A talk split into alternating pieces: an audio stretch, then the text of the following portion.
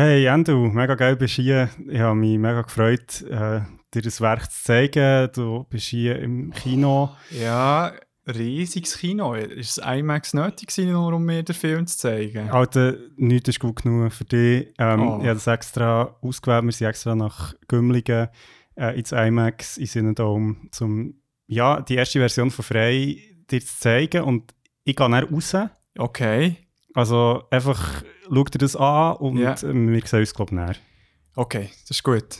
Also, Cool. dann äh, bis näher. Viel Spaß. Merci. Okay, äh, ja, kommt sicher gut. Oh,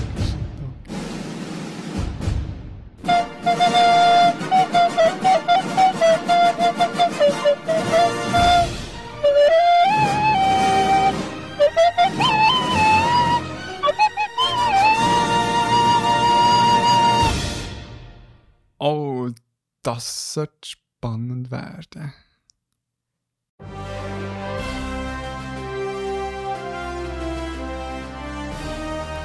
Hello, ladies and gentlemen, and welcome to the annual Beyond Modern Classic Award Ceremony. I'm your host, Andres Coco, and presenting with me is my dear friend and beloved colleague, Christoph Hofer. Andre, it's such a pleasure to be here. I'm really excited for what we're going to see tonight. And I'd say, let's get started.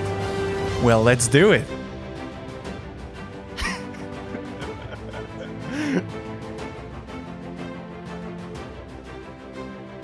Und da wären wir wieder für ein 32. Mal hier bei Beyond Format. Schon mit einem Thema in verschiedenen Formaten.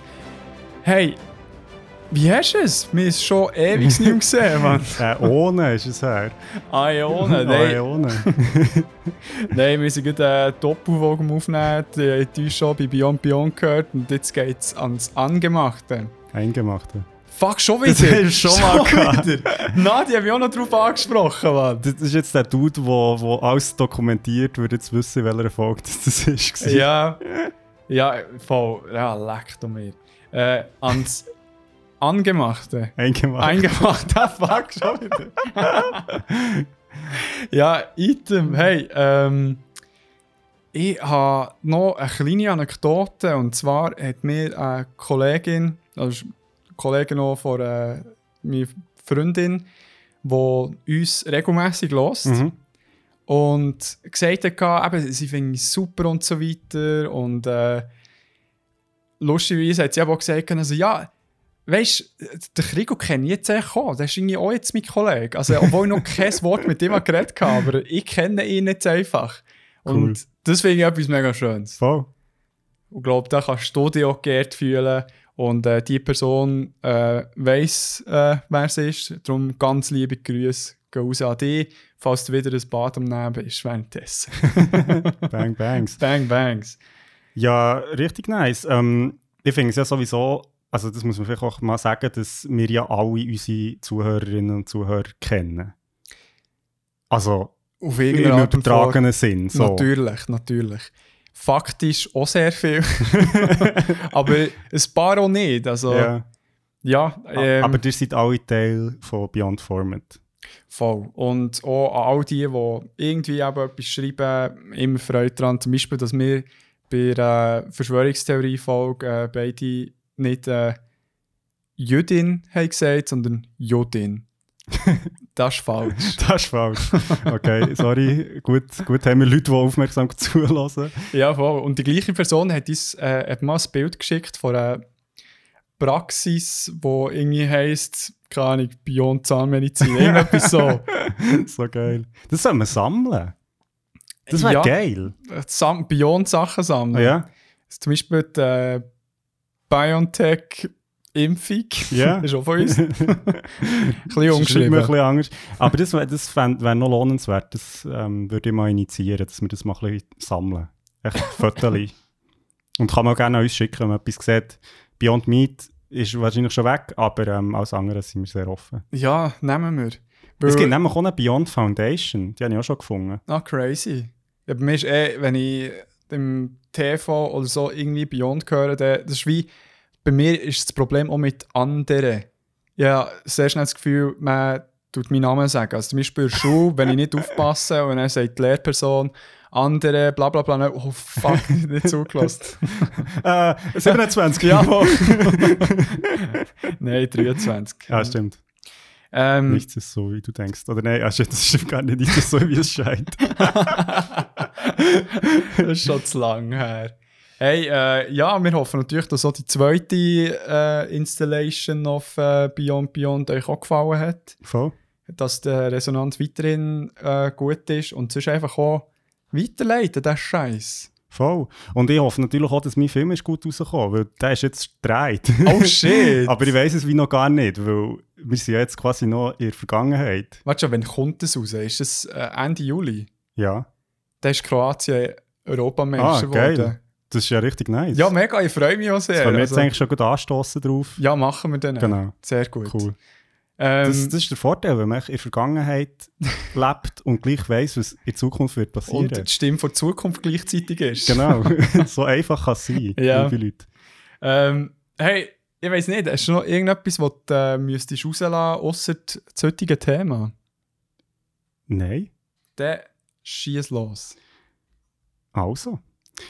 Ja, wir haben gedacht, wir sind ja wirklich äh, Geschichtsfetischisten, kann man so sagen, also im Sinne von Geschichte als äh, Stories, Erzählungen etc. Ja.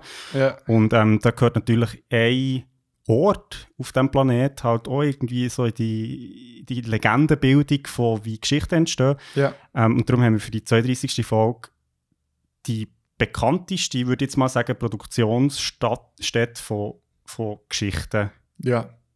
auserkoren als Thema. Und zwar Hollywood. Mhm. Und zwar, äh, also für die, die es noch nicht wissen, seit Anfang des 20. Jahrhunderts, ähm, das ist ja eine kleine Nachbarschaft in Los Angeles. Mhm. Ähm, und das ist eigentlich so ein bisschen wie die Hauptstadt vom amerikanischen Film geworden, Anfang des 20. Jahrhunderts und ist es immer noch. Ja. Ähm, und über, ist halt über das sogenannte goldige Zeitalter, das so von Anfangs ähm, 20. Jahrhundert bis 1970 definiert ist, eben bis heute eine sehr dominante Kraft, wenn es um die Entwicklung von neuen Filmen oder auch Technologien in der Filmindustrie geht, also und zwar weltweit. Okay. Ähm, und wir haben uns halt auch so ein bisschen gefragt, ja, eben, was macht denn Hollywood so einen speziellen Ort? Interessant auch und, und wieso ist es immer noch so ein Sehnsuchtsort, wo ja immer wieder auch in Filmen und, und, und Geschichten auch selber thematisiert wird? Mit einer gewissen Magie dahinter, Genau. aber gleich mit diesen Abgründen, die es gibt. Genau. Also City of Falling Angels und ja, das wird glaube ich auch so ein bisschen das Hauptding sein heute. Also Mhm. ein bisschen Medien, die einen Blick, äh, vielleicht mehr realistisch, manchmal weniger realistischen Blick in die Kulissen gibt. Genau. Und eben, es gibt ganz viele von denen und wir schauen ein bisschen an, was, eben, was macht der Zauber von Hollywood aus und was sind die Abgründe und eben vielleicht auch ein bisschen, was sind die Gemeinsamkeiten und Unterschiede in den verschiedenen Medien, die Hollywood thematisieren. Ja. Ja, dann würde ich doch sagen, machst du ja den Start Genau. mit einem klassen Film, den ich nicht habe gesehen habe, von den Coen Brothers. Yes. Und zwar Hail Caesar. An army of technicians and actors and top notch artistic people are working hard to bring to the screen our biggest release of the year. Hail Caesar is a prestige picture with one of the biggest stars in the world, Baird Whitlock. A truth we could see if we had, but. If we had.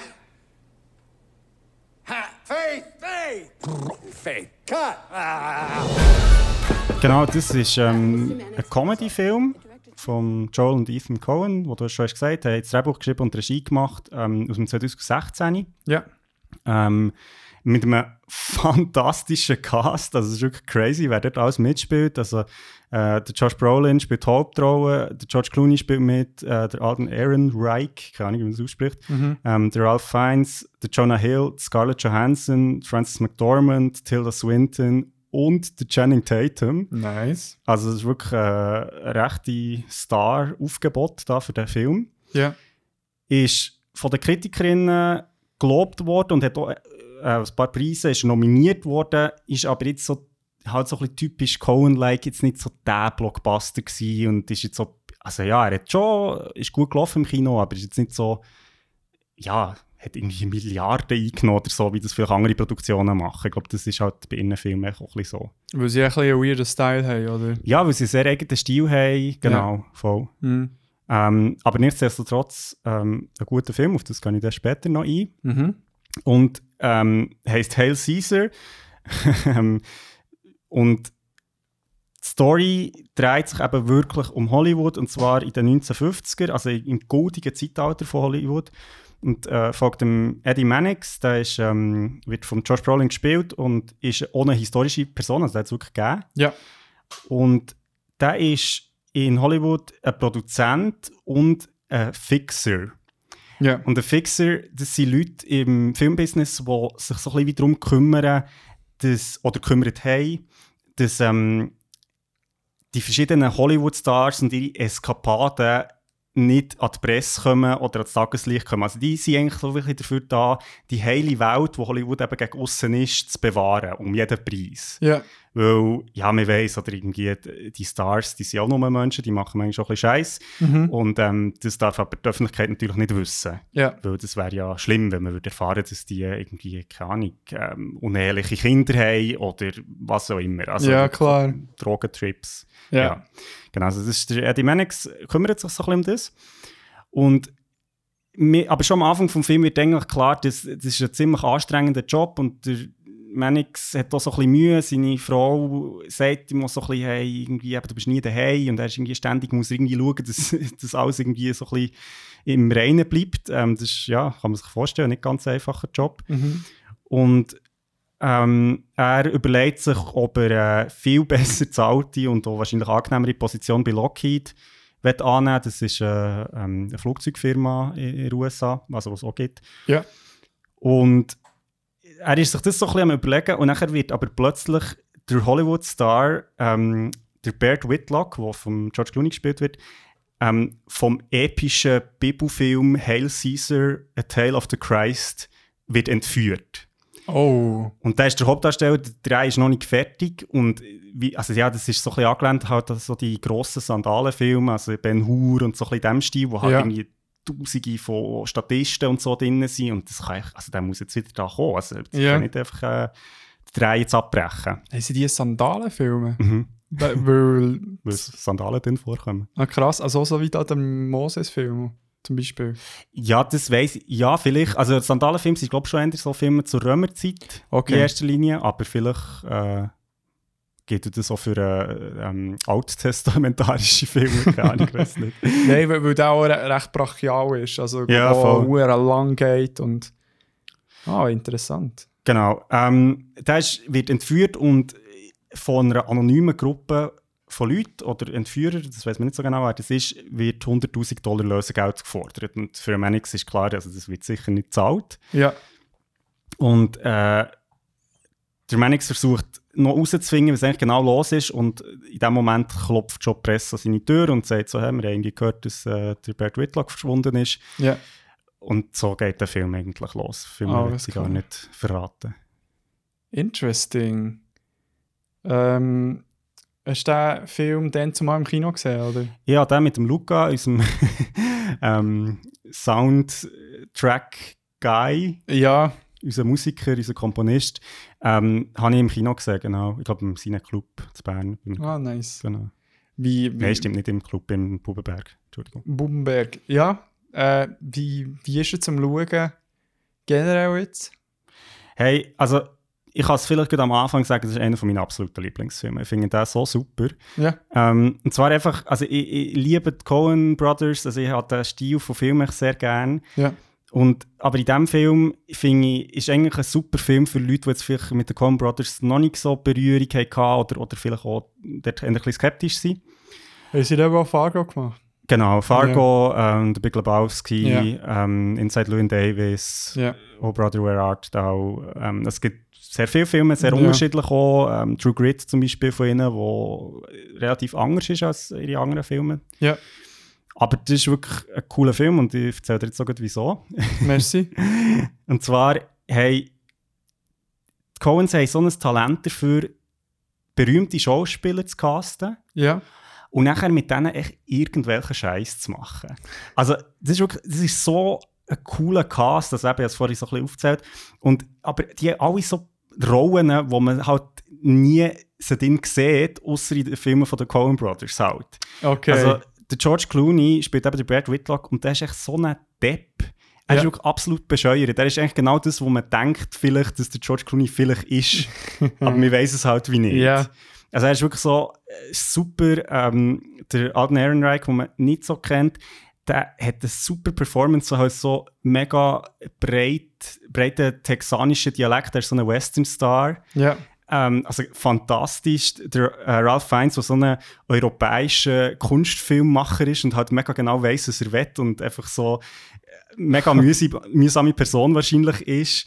Ja. Der Channing Tatum, der so ein Musical-Star ist, zusammen mit der Scarlett Johansson, wo einfach so, es ist so bescheuert. Also es Ja. ist wirklich so, und man sieht halt, sie haben auch richtig Spass, glaube das zu spielen. Also Ja. Tilda Swinton, wo zwei Rollen spielt, und zwar, ähm, sie ist wie zwei Teile von einem Zwilling, also von zwei Schwestern, Ja. und sie spielt wie beide. Ah. Und sie sehen aber auch genau gleich aus. ah. Und es ist, es ist so, also es ist super. Das ist wie ein Fargo mit dem äh, Ewan McGregor, also in der Serie. Ja, genau, genau, Ja. genau. Also kommt ja auch von irgendwo. Ähm, und also das ist wirklich schon, das macht der Film super. Einfach Okay. nur diesen Schauspielern zuzuschauen und Schauspielerinnen, wie sie sich zum Depp machen. Aber auch mit einer, mit einer Hingabe, finde ich, wo du eben Ja. merkst, sie, sie nehmen ihre Rolle ernst. Das ist nicht echt zum Spaß. Ja, Das ist super. Also, hure geil.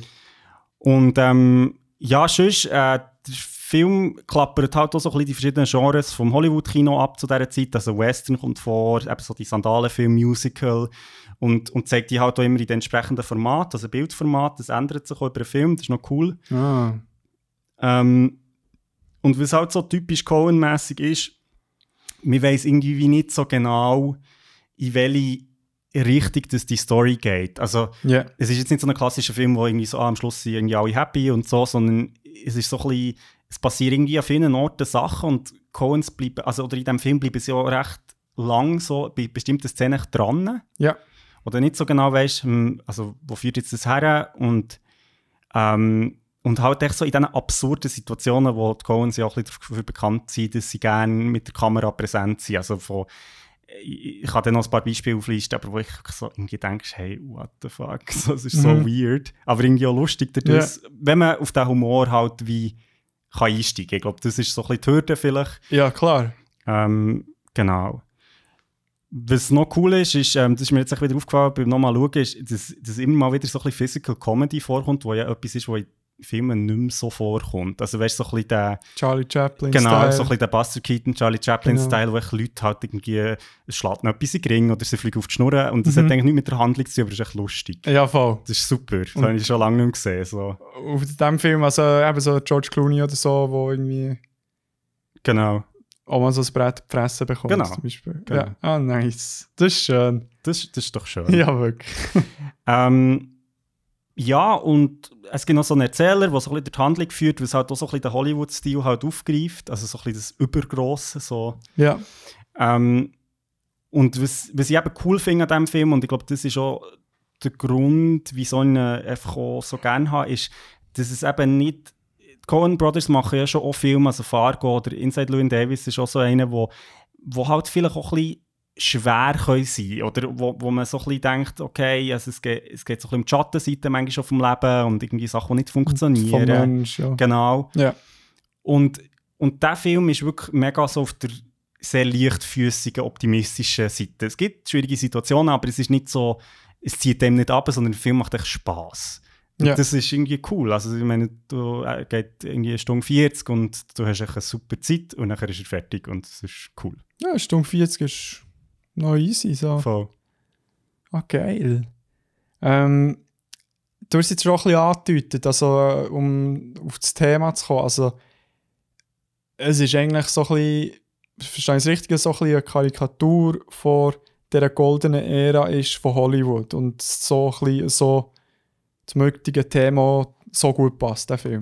Genau, es ist, es ist noch interessant, weil ein paar Kritikerinnen auch gesagt haben, dass der Film eigentlich noch interessant ist, weil er so wie zeigt, wie mühsam eigentlich Film machen ist. Ja. Also im Sinne von, das, was man halt um Mannix sieht, dass er ständig irgendwelche Feuer muss löschen Ja. Und das ist ja irgendwie noch interessant, weil Coen Brothers ja eigentlich schon seit Jahren Filme machen und dadurch halt auch ein bisschen zeigen, ja, es ist ein kleiner Scheiß Ja. irgendwie. Ja. Ähm, und es ist aber gleichzeitig, genau wie du sagst, ähm, bietet so, so einen Einblick in die Zeit von Hollywood. Also ich meine, es spielt in den 50er, das ist ja wie eine andere Zeit als heute jetzt so. Und ähm, man hat viel sieht man halt so hinter die Kulissen, also wie, wie halt die Filme auch gemacht sind worden. Also weißt du, dass vor der Kamera eigentlich alles super ist und dann ist Ja. irgendwie schreit der Regisseur oder die Regisseurin in die Cut und nachher sind irgendwie die Schauspieler so, oh mein Gott, was ist das für ein Scheiß. So. Ja. Also es ist so, es ist mega schön, wird halt so die Wange durchbrochen und man Ja. so denkt so, ah, es ist alles so toll und so und, Ja. und man sieht so, ja, dass sie halt einfach Menschen, die einen Job machen, so. Ja. Genau. Ähm, und er spielt natürlich auch sehr auf so Klischees an und historische Begebenheiten vom goldigen Hollywood-Zeitalter. Also es, eben so die Sandalenfilme, die ja dann wirklich gedreht wurden, ähm, so die eu europäischen Autorenfilmer, die dann plötzlich so nach Hollywood kommen und einfach so wie völlig missverstanden werden von den amerikanischen Filmemacherinnen, weil die halt so sind, so, was, was zur Hölle, was wollt ihr da eigentlich? So, es geht um Entertainment, nicht irgendwie um eine Message oder so. Ah, ja. Ähm, so das ganze Thema vom Kommunismus, wo ja so mit dem McCarthy-Prozess in dieser Zeit, wo ja sehr ähm, Hollywood sehr unter Druck ist gekommen, dass sie wie zu nahe an kommunistischem Gedankengut sind. Also das ist so eine, das ist eine rechte Geschichte gewesen. das ist ja auch zum Beispiel der Grund, wieso dass Charlie Chaplin eigentlich hat aufgehört ähm, Ja. weil einfach, weil das extrem unter Druck ist gekommen, man muss jetzt für einen kapitalistischen Markt produzieren und, und Ideen von irgendwie Gleichheit und Brüderlichkeit und so, das ist alles ein Ja. verdächtig. Ja. Das kommt auch im Film vor. Hm. Ähm, also zeigt doch so ein bisschen historische Sachen. Ja. Und ja, was, was halt auch cool ist, ist so, dass eben Wilder Mannix so die Hauptrolle hat vom, er muss so ein bisschen aufpassen, dass die Kreativschaffenden nicht Scheiß machen.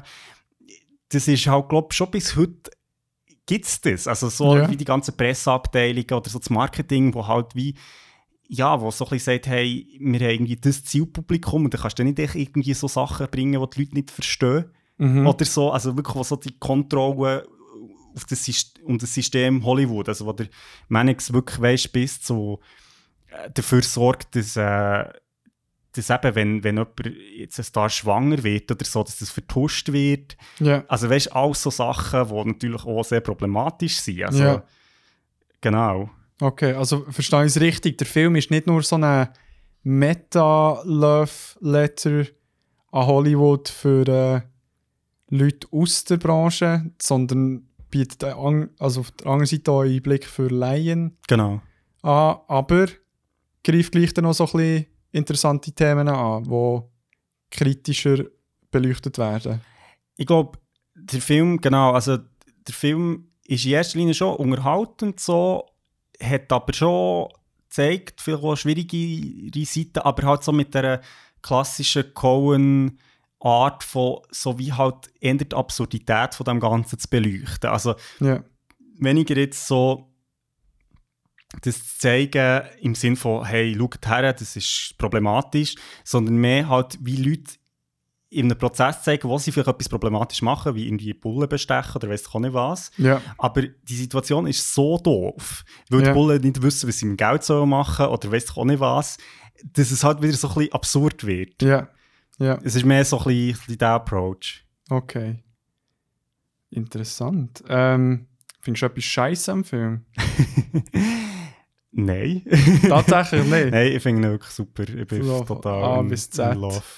Und er hat auch ein super Ende, das muss ich auch sagen. Ich, bin- ich weiss noch, das ist eine sehr schöne Erinnerung. eben, Ich habe also bei dem Kino geschaut mit Luca zusammen und der Film ist fertig und er hört so mit so zwei, drei Wörtern auf, die so wie quasi die Geschichte wie zusammenfassen und du bist echt im Kino und denkst so, really? Und dann ist echt fertig. Und es ist so wie so, aber ist egal. Es ist nicht echt so, also es ist so schön, weil der Film so wie ähm, halt durch das, dass er das ganze Storytelling auch ein bisschen auf die Chippe nimmt, Ja, macht er das halt selber auch noch mega überhöht. Also durch Ja. das, dass es halt einen Erzähler gibt, der so wie die, die Handlung zusammenfasst und nachher auch weißt, so erzählt, wie dramatisch das, das jetzt alles ist. Und schon das macht es irgendwie so ein bisschen lustig, weil es halt Ja. völlig nicht dem entspricht, was du siehst. ja.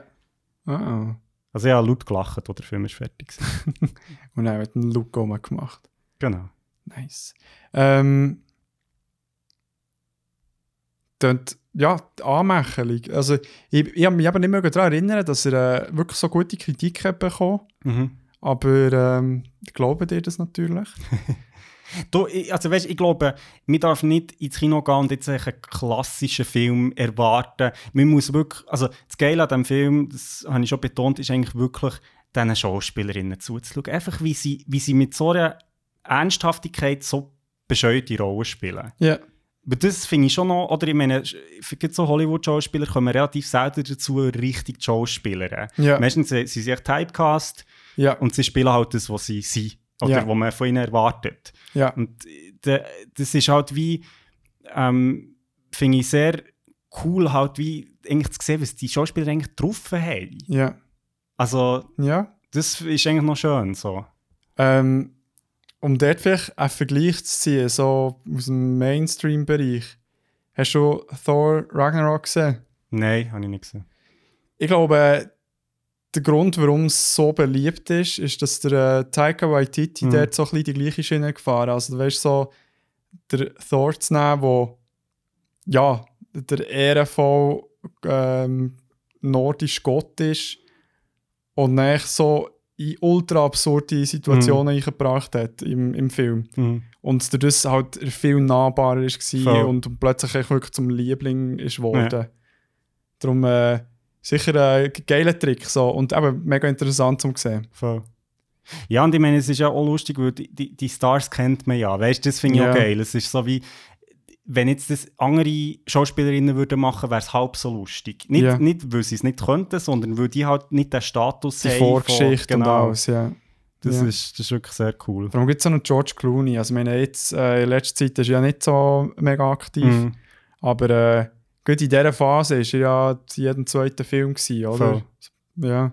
Nein, und es ist, es ist super, weil, weil halt auch ähm, also es- Burn After Reading ist ein anderer Film von den Coen Brothers, wo der George Clooney auch schon so eine Rolle hat. Und das ist, das ist so super, weil er kann das echt auch gut. So, also ganz anders spielen, als man es von ihm gewohnt ist. So. ja.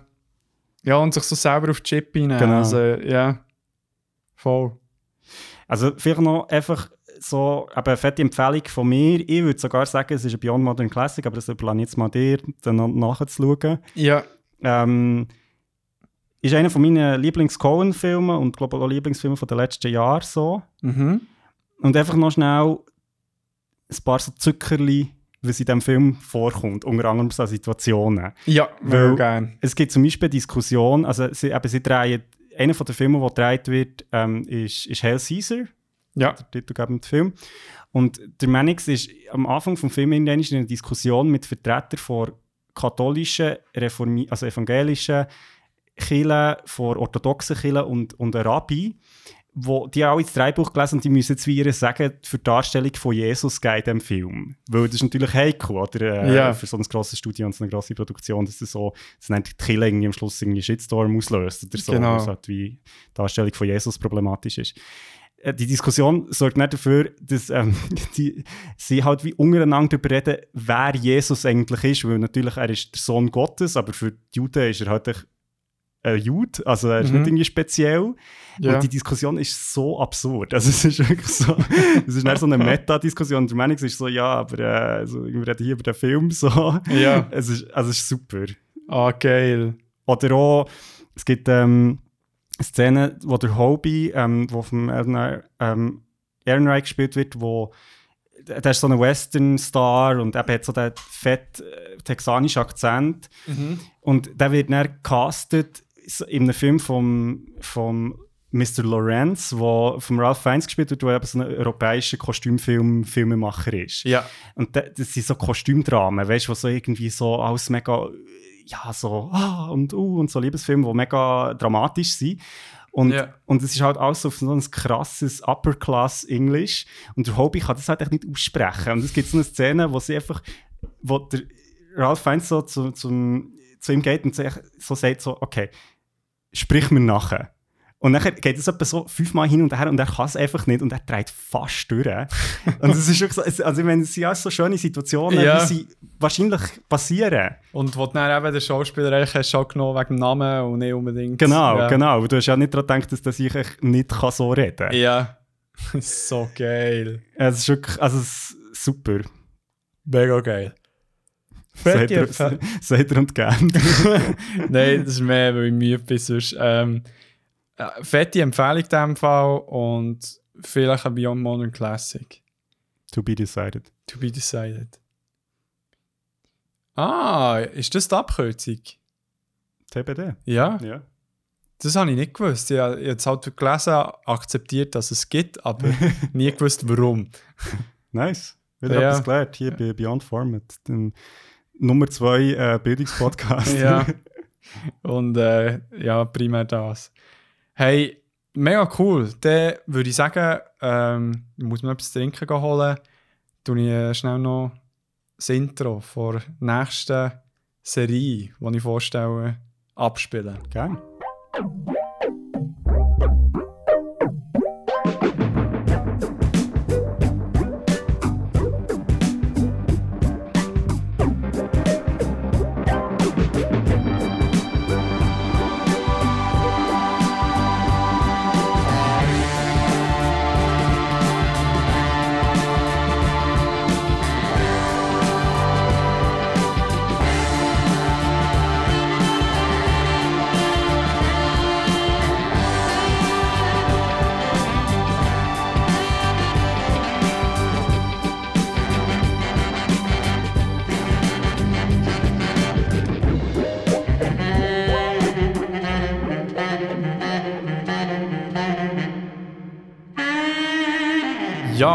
diesem Intro komme ich mit äh, einer tollen Serie. Aber äh, zuerst muss ich schnell sagen, weißt du, von wem das Intro ist?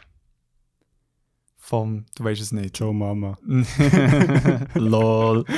ähm, von Patrick Carney von den Black Keys. Ah, interessant. Ja, voll. Du bist ja ein riesiger Fan von ihnen. Ja. Und äh, auf das stoße ich da. Prost zusammen. Cheers. Und äh, darum muss ich von einer Serie erzählen, wo Alkoholismus so sehr zentral ist. Nein. Bojack Horseman. Ähm, du hast es nicht gesehen. Ähm, nach heute willst du es gerne schauen. es ist, äh, Achtung, das ist schon super. Äh, Adult Animated Tragic Comedy Sitcom Serie, die auf Netflix gelaufen ist. Ähm, ist vom Raphael Bob Wax, äh, Waxberg. Waxberg. Waxberg kreiert worden, im Jahr 2014 erschienen. Ist äh, recht in den Anfängen so vor Globalisierung von Netflix äh, erschienen. Mhm. Und 2020, nach fünf Staffeln, ist die Serie beendet worden. Ähm, hat einen rechten Strube Cast hier mit vielen Guest-Appearances, die teilweise äh, sich selber spielen. Zum Beispiel Daniel Radcliffe kommt Mhm. da vor. Ähm, der, äh, der Bojack gespielt von Will Arnett. Mhm. Äh, Amy Sedaris, die vorkommt, Alison Brie, die man von Community zum Beispiel kennt, und der Aaron Paul, den man von Breaking Bad würde kennen, Mhm. wenn man es gesehen hat. ähm, genau, also riesiger Cast und äh, gibt vor allem der Aaron Paul, also oh, nein, ganz klar, der Will Arnett, also kennt man ja von Batman, macht es ja super und so weiter, aber der Aaron Paul hat besonders überrascht, weil man ihn halt primär kennt hat, dann zumal von Breaking Bad. Mhm. Die Show an sich spielt primär in Hollywood und folgt dem Anthromo Ach Gott. Anthropomorphen Ja. Ross Bojack Horseman. Und also das heisst, die ganze Welt, äh, wie die, also kann ich schon jetzt so sagen, die ganze Welt besteht eigentlich so aus Mix von Tieren und Menschen, die untereinander leben. Und äh, ja, also von Krokodil bis Ross bis Aff gibt es alles. Und ähm, genau, und der Bojack Horseman ist im Vordergrund. Er ist ein ausgelutschter Star aus, der, aus einem 90er-Jahr-Sitcom. Äh, Horsing Around heisst. und er versucht jetzt irgendwie zurückzukommen, wieder zurück in die Re Relevanz mit einer Biografie, die er möchte schreiben möchte, die er selber nicht herbekommt und darum eine Ghostwriterin, die, äh, Diane Nguyen, äh, anheuert, um, damit sie es kann schreiben kann. Mhm. Und außerdem muss er sich auch mit seiner Agentin Princess Caroline, was äh, Büssi ist, äh, umschlagen. Sein Mitbewohner Todd Chavez, äh, gespielt von Aaron Paul. Mhm. Und äh, seiner ehemaligen oder seinem ehemaligen Rival, der Mr. Peanut Butter, auseinandersetzen. Ja, das ist doch ein bekannter Name. ja, voll. Äh, da haben sie als Inspiration genommen. Vom Comiczeichner, den wir äh, Ja. besprochen haben. Zweifacher Will Eisner, äh, Eisner Award Gewinner. Genau, ja. Und ähm, wenn das nicht genug wäre, ist äh, sein Kampf mit äh, der Depression, Sucht und so weiter auch immer wieder ein Thema. Ja. Ähm, auf diese Geschichte kommen wir dann auch ein bisschen genauer zu sprechen. Joe an sich hat einen eher langsamen Start gehabt und hat ähm, nach dem Abschluss der ersten Staffel ganz äh, okay Reviews bekommen, aber dann auch hohe Fahrt angenommen. Also wirklich so krass, dass sie äh, mehrere also, äh, Zeitschriften und so weiter, also eine von der besten, nicht nur animierte Serien von den 10er Jahren, sondern allgemein Ah, betitelt Ja. haben.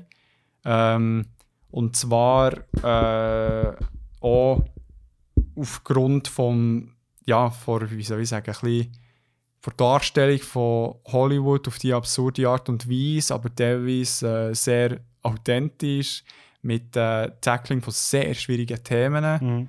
Also, ja, so wie wir es auch vorhin noch besprochen haben, bei Saga, da haben wir ja gesagt, Mhm. ist auch sehr krass, wie sie es machen mit dem Einbauen. Also, du meinst vorhin vor zwei Wochen. Vorhin vor zwei Wochen, wo wir, äh, haben wir, haben wir es aber innerhalb der Folge äh, Ja, gehabt. voll. ja, genau.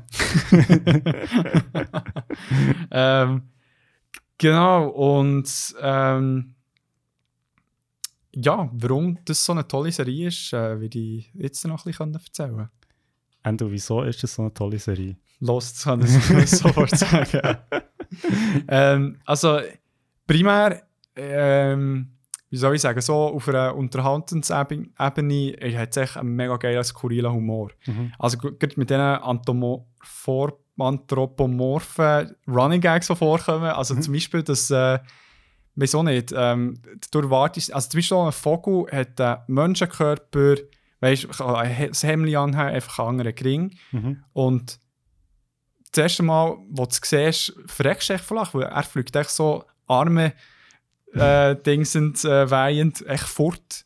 Obwohl es ja nicht würde funktionieren Oder irgendwie, äh, wenn du im, im einen Diner für das Kaffee noch ein bisschen ähm, Milch willst, ist es äh, tatsächlich eine Kuh, die dich bedient und da dort schnell das Zeug auspackt und noch ein bisschen Milch reingibt. So, wirklich so in dem Sinn. Also ich, teilweise äh, sehr äh, on the nose Jokes, aber teilweise sind sie auch recht versteckt. Also weißt du, wo, wo, die, wo die Hure aus dem Konzept wirft, Mhm. wirft weil sie wo grundsätzlich auch halt gleich intelligent sind und Mhm. miteinander reden und so weiter.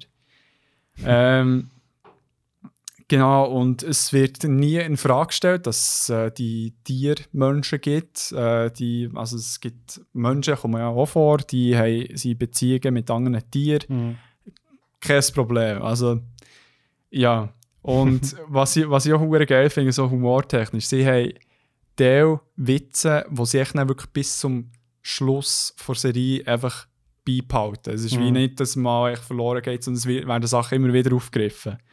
Äh, wie zum Beispiel, dass der Bojack mal, als er hure betrunken war, das D vom Hollywood-Sign klaut Mhm. und es dann nur noch Hollywood steht und ab dann heisst dort nur noch Hollywood. Sie reden auch von Hollywood.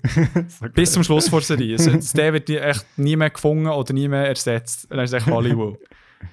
ähm, die, äh, es ist, der Humor ist zwar ähm, recht oft halt äh, vorhanden, aber wie die Stärke der Serie kommt in den sehr ernsten und authentischen Momenten. Mhm. Also wirklich wie, eine, wie sie auf sehr starke Art und Weise Themen wie ja, Drogenkonsum, Alkoholismus, äh, relevant sein Mhm. noch in dieser Welt, schnelllebigen Welt, ähm, Mental Health und so weiter. Also wirklich grandios. Und äh, das ist natürlich einerseits die Leistung vom, ähm, von den Writers, aber dann ganz klar auch von äh, den SynchronsprecherInnen, Mhm. wo lustigerweise äh, sich dadurch auch nicht so bewusst waren, was die Show genau ist. Die echt die eine Pilot-Episode wie Pitch bekommen, gesagt, nice, dann ist es noch so ein bisschen ja, Fun Animated Series Mhm. und er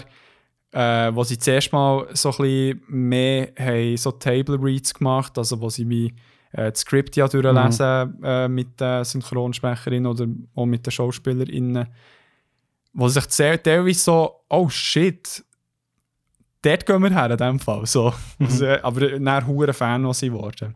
Ja, cool. Ähm, genau, und ja, äh, darum auch eine riesige Leistung von ihnen, von den Synchronsprecherinnen. Äh, alle Charakterinnen und Charaktere, die so primär vorkommen, haben auch irgendwie interessante äh, Character Arc, mhm. wo, wo sich durchzieht durch die ganze Episode. Natürlich äh, zuvorderst mit dem Bojack. Mhm. Und ja, es ist ein hard to swallow pill sometimes. Also äh, man schluckt wirklich manchmal zweimal leer, wenn, äh, wenn diese Sachen angesprochen werden. Und ja. Okay. Ähm, vielleicht, also es nimmt mich jetzt gewundert, bevor wir vielleicht so ein bisschen auf die Hollywood-Schiene eingehen, was macht es denn gut, also jetzt im Besprechen von diesen Themen, also dass es wie genug Raum nimmt, für das ernsthaft irgendwie zu diskutieren, oder, oder wie würdest du das sagen? Es äh, versucht nichts schön zu reden, mhm. es, es bringt hier wie nicht die Lösung, die zufriedenstellend ist für diese mhm. Problematik, weil so ist das Leben. Mhm. Und es ist wie, ähm, wie soll ich sagen, es, es wirkt nicht so aufklärerisch aufgesetzt. Weißt du, mhm. so, hey, ähm, keine Ahnung, mehr, das ist wie wichtig, darüber zu reden, darum zeigen wir es jetzt und hey, Kid, Kids, watch out, don't drink alcohol. So in mhm. dem Sinn. Mhm. Nicht so belehrend, sondern wirklich so ein bisschen hey, so können sie dein Leben ficken. Mhm. Und äh, ja, aber, aber ich, ich habe das Gefühl, es nicht so auf den Punkt gebracht, so die Essenz vom Ganzen. Also es ist wirklich so, ähm, du zum Beispiel der Bojack, das, das, äh, das ist so eine Figur, die plagt ist von Sorgen, Depression und so weiter. Und du hoffst echt die ganze Zeit so, dass er irgendwann so an einen Punkt herkommt, wo, wo er irgendwie ein bisschen erlöst ist. Also mhm. nicht Selbstmord natürlich, aber ähm, wirklich so mehr, hey, give him a fucking break. Also weißt du, das ist mhm. natürlich zum Teil auch unerträglich, mhm. wie es halt so ist. Aber du hoffst gleich die ganze du hoffst irgendwie für alle Figuren, hoffst, dass sie irgendwie ihren Frieden finden, was sie teilweise schaffen, aber jetzt auch nicht, weißt auf so die klassische Blümchen-Art mhm. und Weise. Mhm. Darum, das ist, glaube ich, etwas, was mir am meisten gefallen hat. Mhm. Ja. Cool. Ja, ist noch lustig. Also, eben, ich kenne die Serie nicht. Oder ja, irgendwie mal zwei, drei Mal irgendwie über die Schulter von Leuten geschaut, die sie geschaut Aber ich glaube, die Aspekte habe ich wie nicht gesehen oder zu wenig gesehen, also weil ich es halt nicht habe geschaut. Und es ist sehr spannend auch, so, weil man ja, wenn man sieht, wie es aussieht, weil man ja wahrscheinlich nicht erwartet, dass jetzt das so eine Teufel hat, wie du es angesprochen hast. Nicht mal vielleicht, nein. Cool. Ja, ähm, jetzt äh, spielt das Ganze in Hollywood. Ähm, ja. wie wird das so dargestellt? Also, ich denke, die ganzen Problematiken sind ja sicher auch ein Teil irgendwie davon, oder? Ja, also schau, folgendermaßen, also es ist wie, ähm, es geht zwar um das Showbiz. Mhm. Das ist ja so ein bisschen äh, die Hauptaufgabe, dass der, der Bojack möchte gerne eben irgendwie durch das Buch, später auch mit anderen Möglichkeiten irgendwie wieder relevant werden und äh, ja, nicht prägt von seinen Skandalen, mhm. die er hatte. Ähm, aber es geht halt echt eben den Schritt weiter, den ich vorhin angedeutet habe. Das ist so ein bisschen, der tut sich ein bisschen abheben von vielleicht so anderen Stories, die so ein bisschen ja, rund um Hollywood gehen. Aber äh, man, man findet, findet so ein bisschen auch die verschiedenen Phasen von Hollywood, eben so ein bisschen die Golden Era, wo ein bisschen angedeutet wird teilweise, wo der, der Bojack auch äh, traint, mega frert, oder mhm. äh, man, man sieht äh, auch so die Phase eben von den 90s-Sitcoms, die mega im Vordergrund waren und dann irgendwie die klassischen Game-Shows, die mhm. auf der Uhr überdreht sind. Ähm, die keine critically acclaimed äh, Biopics, mhm. die gedreht wurden auch in den letzten Jahren. Und dann, aber auf der anderen Seite sind sie immer auch sehr aktuell mit äh, so den Skandalen, wo man sie mhm. gegangen. Also zum Beispiel auch das, äh, es ist so ein Running Gag geworden, also das, äh, Thoughts and Prayers, wo die, jede Person tut tweeten, tweeten, Ja.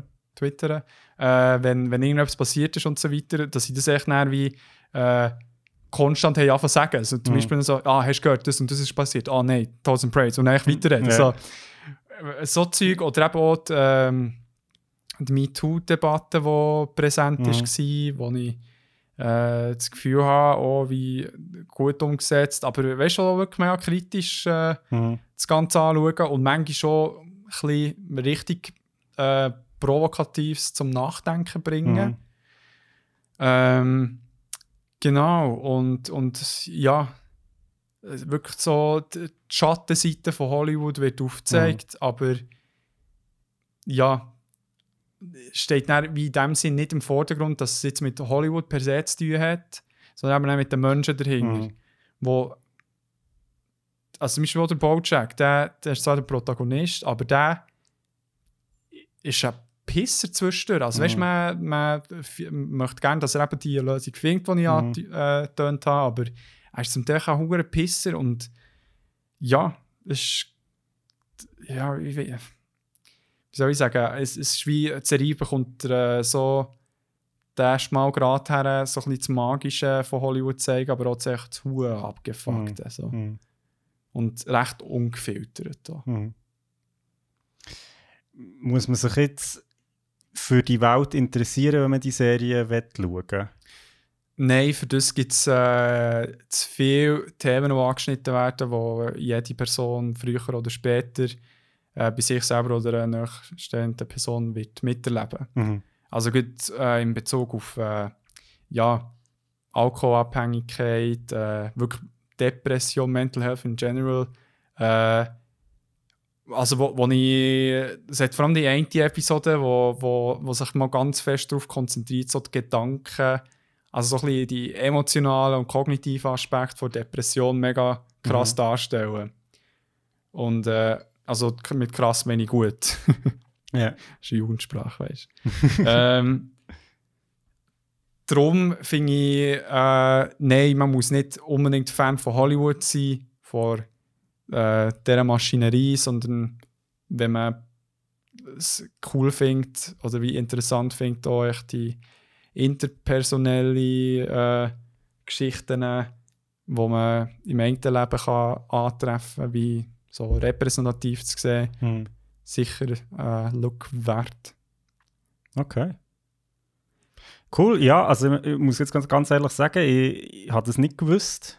Also, Da, ich, glaube ich. Äh, so, es die ist wirklich so, wenigsten. eben, es ist so, du, du siehst so, das, was du halt mitbekommst von dieser Ja. Serie, du denkst so, ah, es sieht so ein bisschen nach Adult Swim aus oder weiss Mhm. auch nicht was. So, ja, irgendwie hat es eine von diesen Se Se- ja, Animationsserien, die eben so ein bisschen für Erwachsene sind, aber ein bisschen lustig, aber auch nicht allzu ernst. So äh, Ja. denkt man halt, dass es ist und ich bin jetzt sehr gespannt, das so äh, mir mal nachher anzuschauen. Ja, definitiv. Also weißt es ist wie, äh, wie soll ich sagen, äh, der, Humor ist um, also es ist wirklich auch eine Mhm. lustige Serie, das darf man nicht vergessen. Also das klingt jetzt alles hure dramatisch, ist auch effektiv Ja. beim Schauen, aber auch echt verdammt lustige Situation, also lustige Situationskomik innerhalb. Also und äh, ja, eben, ich habe es mir aufgeschrieben, it uh, hits you right where you live, äh, wenn du es schaust. Und ähm, eben, der Humor gefällt mir, äh, die grosse Charak Charaktervielfalt, ähm, muss man Charakter gendern? Das weiß ich nicht. Nein. Das ist, glaube ich, nicht Ja, das ist so ein bisschen wie Mitglieder. Das machen nämlich auch sehr viele Leute, dass sie das Gender. MitgliederInnen. Das, das gibt es gar nicht. Das Mitglied, ja. Ist natürlich ein kleines lustiges Wort auf Deutsch, aber, ähm, Ja, aber es ist, eigentlich, es ist genderneutral. Aber ja, was weiß ich. ja, lustig. ähm, ja, und eben gut für mich jetzt auch, für meinen äh, beruflichen Weg, ist es sehr interessant gewesen, auch der Einblick so in das ganze Mental Health Ding so zu sehen. Also ist jetzt nicht irgendwie, dass man das als anstatt Lehren zu machen, für all die PsychologiestudentInnen. Aber äh, Trendo, Trendo macht ja seinen Doktor in Bojack Horseman. Dr. Bojack Horseman. True that. Ähm, Nein, aber es ist wie so ein cooler Einblick und wirklich so eine Serie, die wird bleiben. So. ja. Also sechs Staffeln, guter Abschluss. Hast du nicht gesagt fünf? Fünf Staffeln meine ich. fünf oder sechs Staffeln, ich weiß nicht. du hast nicht bestanden. Und äh, ja, ich, ich, kann nicht anders als Beyond fucking Modern Classic äh, oh, oh, okay. The F is within it. Ähm, ja, ja, das klingt doch super. Also, ja, ich, eben, wie gesagt, ich schaue mir es gerne auch noch an. Sehr cool. Ähm, und dann können wir dann mal darüber reden. Sehr cool. Ähm, dann würde ich auch sagen, dass wir äh, überkommen zum nächsten, nachdem äh, ich gegen etwas reinschneide. Ist gut. I'm Rick Dalton. It's my pleasure, Mr. Schwartz. Call me Marvin. Put it there. That your son? No, it's my stunt double, Cliff Booth. Last night we watched a Rick Dalton double feature. All the shooting. I love that stuff, you know, the killing. A lot of killing. Anybody order fried sauerkraut? Fan you Nazi bastards!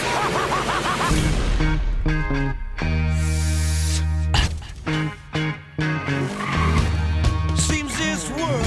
Und zwar haben wir uns äh, beide den Film Once Upon a Time in Hollywood gezogen. Ja. Yeah. Ja. Yeah. Das ist ein Comedy-Drama von äh, Quentin Tarantino. Das ist ein bekannter Sieg. Also da muss ich nicht mal sagen, wer er ist. Okay, muss ich sagen. Nein, er hat ja Filme wie Kill Bill gemacht, äh, Django Unchained, ähm, was gibt's noch? Pulp Fiction. Pulp Fiction, ja, und so weiter. Der Film ist im 2019 rausgekommen und hat hier einen hohen Schraubencast. Ähm, und zwar mit dem Leonardo DiCaprio an der Forefront zusammen mit dem Brad Pitt, mit der Margot Robbie, die mitspielt, und der Al Pacino.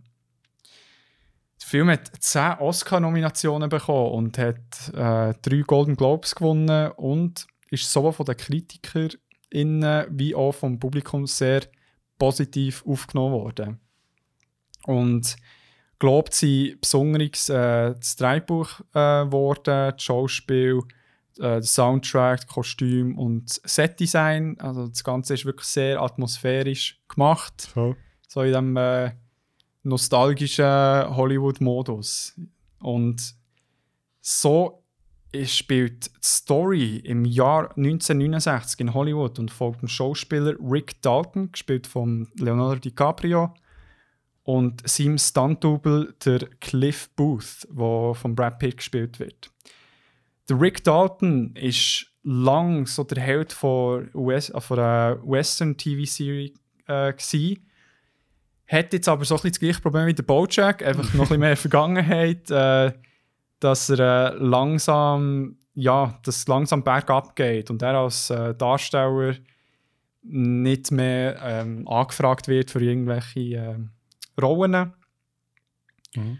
Und ähm, er leidet nicht nur darunter, sondern auch sein Kollege Rick Booth, der äh, Daltons Best Friend ist und findet halt auch nicht wirklich einen Job, ist auch schon ein bisschen älter und ähm, ja, tut irgendwie auch ein bisschen für den Dalton schauen, mhm. was, was ihm auch recht viel Zeit wegnimmt. Zur gleichen Zeit ähm, zieht Sharon Stone und ihr Mann, äh, der Roman Polanski, was ja beide tatsächlich gibt oder hat äh, und ähm, sie, sie sind wie die neuen Nachbarn von Dalton. Und der Dalton hofft, durch äh, die Nachbarschaft irgendwie in Bekanntschaft zu geraten mit ihnen, um seine Karriere irgendwie wieder zu äh, beleben. Aber zuerst muss er noch durch einen Dreh von einem neuen Western durchkommen, wo er äh, den Bösewicht spielt. Genau. Ja, das ist so ein bisschen äh, die Prämisse. Der, der Film äh, ist, glaube ich, auch noch gar nicht mal so kurz. Nein, was, geht also zweieinhalb Stunden oder zwei Stunden 40 oder so irgendetwas. Gleich noch, gleich ja. noch. Also ja, es passieren Sachen, aber äh, ja, es ist, ich weiß nicht, wie es für dich war. Ähm, es ist jetzt mit so ein bisschen anderer Tarantino-Film, mhm. ein bisschen anderen Twisting gehabt. Aber erzähl mal, wie es äh, für dich war zum Schauen? Ähm, hey, ich bin noch überrascht gewesen, ehrlich gesagt, weil ich habe ähm, der vorherige Film von Tarantino, der, äh, der Hateful Eight, Ja. habe ich nicht so gut gefunden. Der hat mir nicht gefallen. Und zwar einfach, weil er, ähm, ich habe zwar das Konzept irgendwie cool gefunden, es ist ja so ein Kammerspiel, so im Wilden Westen und irgendwie ist es einfach, ah, der ist so lang gegangen. Da bin, also ich bin wirklich fast eingeschlafen, als ich den Film geschaut das weiss ich noch. Ja. Und das war irgendwie nicht so meins. Gewesen. Also gerade nach Django Unchained, wo ja wirklich irgendwie einfach ein krasser Film ist. gewesen Ja, und, sehr und auch geil. so ein bisschen die anderen Filme von Tarantino. Und darum bin ich so ein bisschen vorsichtig jetzt irgendwie an den Film hergegangen. Ich habe ihn eben wirklich auch bisher noch nicht gesehen. Und mir hat er sehr gut gefallen. Ich habe den wirklich cool gefunden. Mhm. Und zwar einfach, ähm, ja, weil er einfach, also das muss man schon sagen, der, der Tarantino schreibt einfach gute Dialoge. Also ich finde, es ist gut geschrieben. Ja. Ähm, es ist auch gut gespielt, also von den Schauspielerinnen so. Ja. Und ähm, ja, hat eben auch so ein bisschen die schönen, absurden Momente, die man von Tarantino auch kennt. Ähm, genau, der Film nimmt sich auch Zeit eben für so, manchmal so ein bisschen Momente, wo man nicht so genau weiß, was jetzt das soll. Ja. Also, wo man auch nicht so weiß, wo führt jetzt eigentlich das her? Was ist eigentlich die Conclusion von dieser Geschichte? Ja. Es gibt im Film auch mal einen Zeitsprung, der für mich so ein bisschen out of nowhere ist gekommen. Also, Hast, äh, hast du mir gut einen Hinweis? ja, was, also es ist irgendwie, ähm, ja, ich werde jetzt nicht spoilern, aber ähm, jedenfalls, äh, ja, das ist jetzt fast unmöglich, dass ich Schon Stichwort Italien vielleicht. Genau. oder? Ja, okay. Genau. Aber Und das, das, ja, voll, genau, das ist ja noch du irgendwie interessant, weil ich so das Gefühl hatte, aha, okay, wo kommt jetzt das plötzlich her? Ja. Ähm, und es ist aber auch cool, weil es eben auch so den Blick hinter die Kulissen eben auch hat, wo, wo, wo ich schon bei Dings angesprochen habe, bei Hell Caesar. Also man sieht auch, wie das Filmbusiness so ein bisschen funktioniert. Ja. Ähm, was halt auch eben wieder cool ist mit diesen Schauspielern, weil man die ja wie aus anderen Rollen auch kennt. Also Ja. man weiss, dass ja, das ja, ja auch Schauspieler sind im echten Leben, was es irgendwie noch so lustig macht, zu denen zuzuschauen. Also es ist recht meta. Genau. Ja. Genau. Und ja, einfach so typisch Tarantino halt auch, dass er, also das ist einfach so ein, ein Spiel mit so verschiedenen Formaten und ja, es kommt auch ein Erzähler vor, der aber recht random einfach manchmal vorkommt und manchmal nicht. Ähm, vergessen. es ist auch, es gibt auch zum Teil so Rückblicke, die aber nicht irgendwie richtig angekündigt werden, sondern sie sind plötzlich da. Ja. Also das finde ich, es ist sehr so, man merkt, finde ich immer noch, dass der Quentin Tarantino echt irgendwie Freude hat an diesen Mechanismen vom Film, Ja. wo man damit kann spielen kann. Das ist Ja. jetzt nicht ein mega Experimentalfilm, aber er nimmt sich doch sehr viel mehr aus als Klasse, also andere Filme, würde ich jetzt mal behaupten. So. Ja. Ähm, ja, was, was mir noch speziell ist aufgefallen, noch zum schnell loswerden, ähm, der Radio ist mega präsent in diesem Film. Und das ist noch interessant, weil mir das mega an GTA hat erinnert. Ja. Weil dort läuft, also ja, weil man halt im Auto unterwegs ist in GTA oft, läuft halt viel Radio und es lenkt von Musik bis Radiosendungen, wo irgendjemand etwas erzählt. Mhm. Und das ist in dem Film tatsächlich, kommt das die ganze Zeit eigentlich vor. Sehr Also, präsent, genau. okay. Ja. Habe ich noch interessant gefunden. Ah, so, cool. vielleicht, vielleicht spielt der Quentin Tarantino GTA, wer weiß. Vielleicht, vielleicht. Aber äh, was er definitiv hat, ist das Fußfetisch. Ja, das merkt man in dem Film auch mal wieder. Das ja, ich auch und gedacht, ja. fast noch ein bisschen präsenter. Ja. ey. Leck du mir. Ähm, aber äh, gut, vor allem bei ihm habe ich jetzt das Gefühl, er ist ein hoher Creep. Also, ja, voll. wo, das ist so einer, wo ich nicht verwundert wäre, wenn da jemals etwas rauskommt, das äh, voll. passiert ist. Ja, Also, es ist schon ein bisschen... ja, Ich, ich, ich, ich weiß nicht, was mir der Vibe gibt, aber es Irgendetwas stimmt, äh, gibt's, habe ich auch- ja. auch ja. so die Filme habe ich gern, aber meine, es hat ja da die, die Geschichte mit der äh, Uma Thurman, Mhm. wo sie irgendwie fast gestorben wäre im Set oder so. What? Keine Ahnung, irgendwie Das nicht. stunttechnisch oder so. Ah, krass. Aber äh, ja, das ist Geschichte für ein anderes Mal. ähm, hey, ich, ich muss sagen, für mich ist äh, der Film ähm, einerseits mal schön gewesen, den Brad Pitt mal wieder zu sehen. Ja, stimmt. Das, ist- das ist für mich so, keine Ahnung, äh, hat für mich so ein bisschen Nostalgie ausgelöst einfach, weil ich finde, äh, dass ich hat echt eine gewisse Coolness, die er Hunger kann überbringen kann und äh, äh, so so die ganze äh, Szene im äh, beim bei, äh, weißt du, beim Areal, wo es so ein bisschen die Spannung zunimmt. Mhm, mhm. Können wir dann vielleicht noch ein bisschen Spoilerwarnung raushängen. Dort, ich meine, die Coolness, aber gleich so der, der leicht What the fuck Blick, man, Mhm. das ist so, ah, er macht so gut. Vor allem der Sicher hat sich auch gut gehalten, man leckt um ist der ripped. du bist irgendwie was über 50, oder? So ein Snack. Hey, wirklich ein bisschen, ja. Ähm, ja, aber auch sonst äh, mit, mit so den Erwartungen spielen, finde ich mega krass.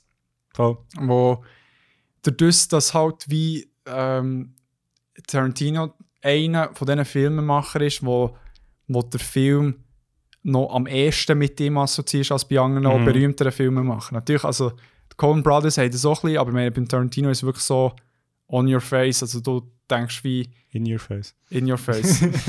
Merci. Immer wieder Fan. Ja, ähm, nein, weißt du, so, wo, wo, de, wo, wo die meisten wissen, dass jetzt die Filme von Tarantino sind und darum dementsprechend die Leute auch kennen, so, was langsam in sein Stil ist und das in diesem Film mega mhm. probiert aufzubrechen, falls es eine Intention war. Mhm. Und ähm, ja, ich glaube, für die Leute, die dort zu dieser Zeit noch gelebt haben oder das mitbekommen haben, ist sicher auch so schöne Love Letter gewesen, ja, mhm. die Zeit und auch an das äh, ganze Drama, das in dieser mhm. Zeit passiert ist. Genau. Ja, voll. Also ich finde, also das ist ja noch interessant, der Titel Once Upon a Time in Hollywood ist ja auch eine Anspielung auf, auf uh, die Filme von Sergio Leone, also Once Upon a Time in the West oder mhm. Once Upon a Time in America, ähm, wo beide super sind übrigens. Ja. Ähm, und es ist so, also es ist wirklich auch eine Liebeserklärung, glaube ich, auch ein an die Welt. Also ich meine, es spricht ja auch ein die Zeit an, wo der Quentin Tarantino ja selber ja auch hat, also miterlebt, glaube ich, nicht mehr ganz, aber zumindest wie auch äh, ja, als Filmemacher seine Inspiration auch zum Teil davon zieht. Also ja. So. Und ähm, entsprechend sieht man halt auch mega viel von diesen Referenzen, wie sie eben auch äh, ja, bei Hell Caesar auch vorkommen, aber jetzt bei Once Upon a Time in Hollywood halt noch viel direkter angesprochen werden. Also die ganzen Western-Filme, auch so ein bisschen die Figuren. Ähm, also es gibt ja wie Gastauftritte von, von also echten Stars. Sie werden nicht von denen gespielt, aber sie sind wie, also ja, also eben Sharon Tate kommt vor, äh, ja. äh, Bruce Lee kommt vor. Ja. Ähm, leicht problematische Darstellung, ja. ähm, aber wo halt wie auch dem Ganzen wie nochmal so eine, also, ja, so eine Plausibilität gibt, die jetzt viel stärker ist als zum Beispiel bei Caesar, finde ich. Ja.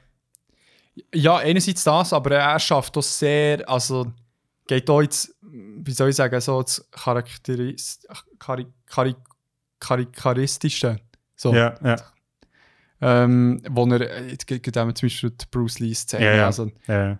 Ähm, aber ja, voll. Voll. Ich we we weiss, was du meinst. Also, wo, wo glaube hey Caesar, so wie ich das verstanden habe, so ein bisschen sehr noch rosarote Brille. Oder ja, und auch ein bisschen überhöht. Also, überhöht noch. Nochmal ja. ein bisschen stärker, als es vielleicht real war. Da, da finde ich, der Film schon eher so ein bisschen am Boden geblieben. Nicht immer. Nein. Es gibt schon Momente, die ja. ein bisschen abgefahren sind. Aber, und ich finde es auch lustig, also es, es, ich glaube, das ist auch so ein, ein Film, wo also ich glaube, als durchschnittlicher Kinogänger, Kinogängerin kann man den Film schauen und sich Spaß haben, aber ich glaube, der Film macht bedeutend mehr Spaß, wenn man halt weitere Referenzen checkt, die in diesem Film drin stecken. Also der Tarantino spielt zum Beispiel recht viel seine eigenen Filme an in diesem Film.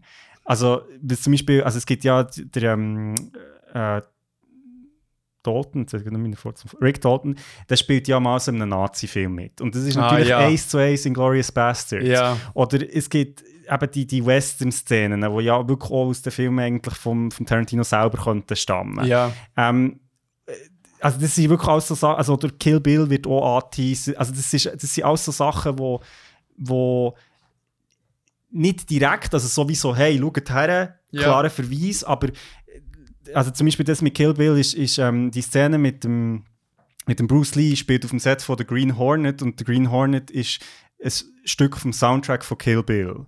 Ah. Und das sind natürlich alles so Referenzen, wo natürlich, yeah. wenn du das wie siehst, dann bist du so, ah, okay, geil, so. Ja, ja. Ähm, und, und das finde ich halt schon irgendwie cool. Also da muss ich sagen, da habe ich sehr viel Spass gehabt, so beim Schauen. Ja, also es ist wirklich so ein bisschen Love Letter in dem Sinn. Ja, und sich halt doch ein bisschen selber auf die Chippen nehmen, irgendwo durch. Ja. Also so mit dem, was er bisher gemacht hat oder vielleicht seine Vorbilder hat gemacht. So. Ja. Und äh, gleichzeitig, also, sorry, zum noch schnell fertig machen, mhm. gleichzeitig hat es ja wirklich echt das typische Hollywood drin. Also so die Welt, die ja sehr stark gezeigt wird mit dem, irgendwie, es ist immer irgendwie so fünf Jahre am Abend, ist das Gefühl. Ja. So vom Licht her. Ja, voll. Ähm, so die Neonröhren überall, also das ganze, so die Fetischi Fetischisierung vom Alkohol, wo irgendwie alle sind ständig irgendwie am Saufen. Oder am Rauchen. Oder am Rauchen. Mehr, ja. Ähm, so die Autos, die Musik, das ist mhm. schon sehr... Ähm, ja, also präsent so in dem Film. Und auch ein bisschen romantisch dargestellt. Mega, mega, ja. ähm, ja, jetzt in meinem Umkreis einmal viele ähm, gehört, die diesen Film gesehen haben und gar nicht Fans waren, also als ja. einer von der schlechtesten Tarantino-Filme betitelt haben. Ja. Hast du dort vielleicht eine Erklärung, ob du könntest du da etwas festbinden oder ähm, löst es in dir Unverständnis aus? Das ist lustig, ähm, das war ja dann wirklich so eine Diskussion gewesen und ähm, weil ich den Film dann nicht habe gesehen habe, habe ich lange nichts dazu beitragen ähm, Jetzt, nachdem ich ihn gesehen habe, ich glaube, der Fakt, und du hast es vorhin angesprochen, der Fakt, dass der Film vielleicht ein Versuch ist, von Quentin Tarantino in eine andere Richtung zu gehen. Mhm. Es ist nicht, es ist, der Film ist nicht ähm, wenn man, wenn man Inglourious Basterds jetzt gesehen oder ähm, Django, Django Unchained, man bekommt das mit dem Film nicht. Nee. Das, was man erwartet. Wenn man, wenn man die Filme gesehen und denkt, ah, okay, das ist jetzt so ein so eine Film. Ja. Das ist wirklich überhaupt nicht in diesem Film drin und das finde ich aber eben irgendwie auch cool. Weil, weil ja, es ist einfach irgendwie. Also ich finde die Filme cool so, also so ist es nicht, aber ich finde, er hat wie jetzt mit dem Film irgendwie nochmal so ein einen anderen Stil irgendwie auch gefunden. Mhm. Und mhm. das finde ich steht sehr gut irgendwie. Ich habe das sehr toll gefunden. Ohne, er hat ja gleich noch so die klassischen Tarantino-Sachen sind schon noch drin. Es ja. ist nicht so, als wäre es jetzt ein ganz komplett anderer Film. Ja. Aber das habe ich sehr cool gefunden. Aber ich kann mir mega gut vorstellen, dass wenn man halt mit der Erwartung ins Kino geht und jetzt irgendwie erwartet, das ist der nächste Pulp Fiction, dann wird man wahrscheinlich schon enttäuscht. Ja, klar. Ja, voll. Der, er hat auch, auch ein bisschen in die Richtung argumentiert, zum Kontrast ist es anders, aber mir denke es gut, ähm, lustigerweise, ähm, wenn wir ein bisschen in die Spoiler sicher kommen. Können wir, ja.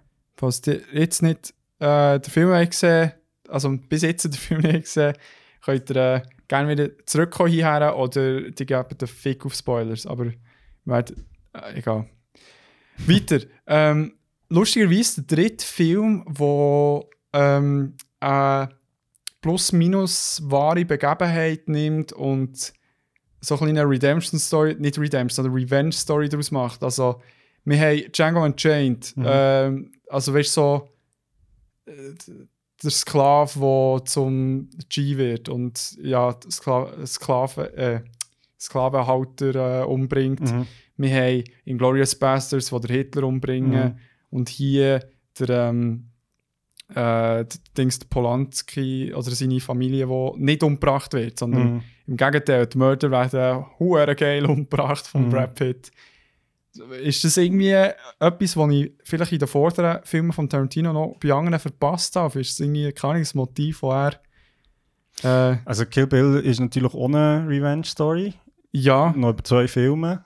ja, stimmt. ähm, aber nicht so, weißt du, wo etwas, wo die Geschichte scheiße ist gelaufen und man dann wie. Aha, so. so historisch. Historisch, ja. ja.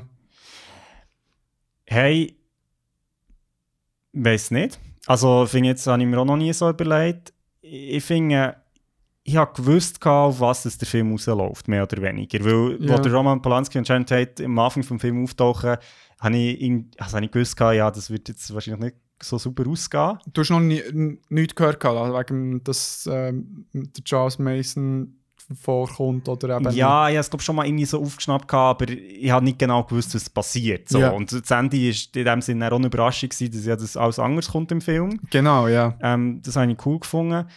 Es ist natürlich noch heikel, das zu machen, finde ich. Also, weißt, ich meine, die Leute leben ja zum Teil noch. Also, es ist jetzt nicht irgendwie äh, so lange her, dass man könnte sagen, ja, okay, gut, Zweiter Weltkrieg, who cares?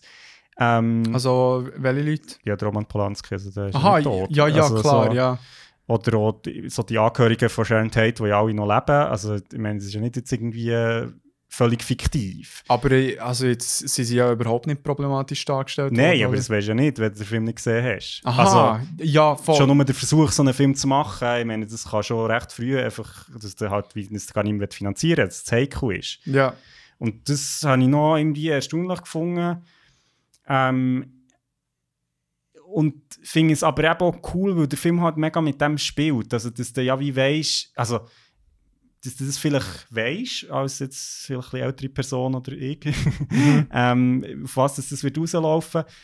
Ähm, und ja, entsprechend habe ich, habe ich das irgendwie cool gefunden und gleichzeitig ist es nicht so, eben, es ist nicht so ein Revenge-Film, weißt du, jetzt à la Kill Bill, wo ja durchaus auch Spaß machen kann, aber wo, wo halt wie so äh, Gewalt extrem im Vordergrund steht. Also weißt du, so, das ist ja jetzt in dem Film nicht unbedingt der Fall. Also Nein. der Film geht nicht, am Schluss gibt es Ja. ja. so einen schönen Aufblitzer von, was Tarantino halt so macht. ausmacht. Ja, Aber, aber das lenkt auch wie. Ja. Ich finde, wie, es das ist umso mehr. befriedigender Genau, gewesen, so. genau. Es ist sowieso cool und jetzt ist fertig. Ja, Und, und das habe ich noch schön gefunden, also, dass, weil ich das Gefühl, durch das, also sage ich jetzt, das ist meine Meinung, aber gewinnt, finde ich Quentin Tarantino als Filmemacher recht an Format. Weil, weil man wie gesagt hat, er kann im Fall auch noch mehr als nur so, nur, ja, Anführungszeichen, aber ja, halt andere Filme parodieren, was er ja sehr gut kann. ja, Aber er kann eben auch eigene Geschichten machen, die spannend und, und interessant sind in sich. ja. Und das finde ich schon noch cool. Ja, voll. Ähm, ich muss echt sagen, äh, bezüglich noch ähm, heikel wegen äh, eben Angehörigen Mhm. und so, es hat tatsächlich einen Shitstorm gegeben bezüglich eben Bruce Lee. Mhm. Das war äh, folgendermaßen, es hat eine Szene mit dem, ähm, mit dem Booth gegeben, heisst er glaube ich, oder? Mhm. äh, der Brad Pitt und äh, der Bruce Lee, der sich eben am Set von The Green Hornet äh, kennengelernt oder kennenlernen und der ähm, Bruce Lee, wo er halt recht arrogant überkommt und sich blufft, äh, dass er da ähm, Registered Lethal Weapons hat mit seinen zwei Fäusten und so weiter und er eben der, ähm, der Brad Pitt auffordert zum Schlägeln. Und der Brad Pitt, Mannenhuren, wirft ihn in den Karren rein. Mhm.